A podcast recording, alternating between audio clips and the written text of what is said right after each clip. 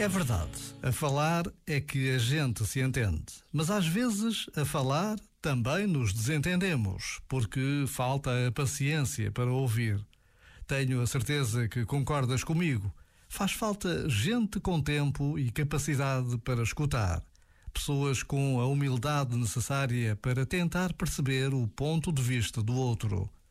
Saber ouvir é meio caminho andado para o entendimento e a paz. Este momento está disponível em podcast no site e na app.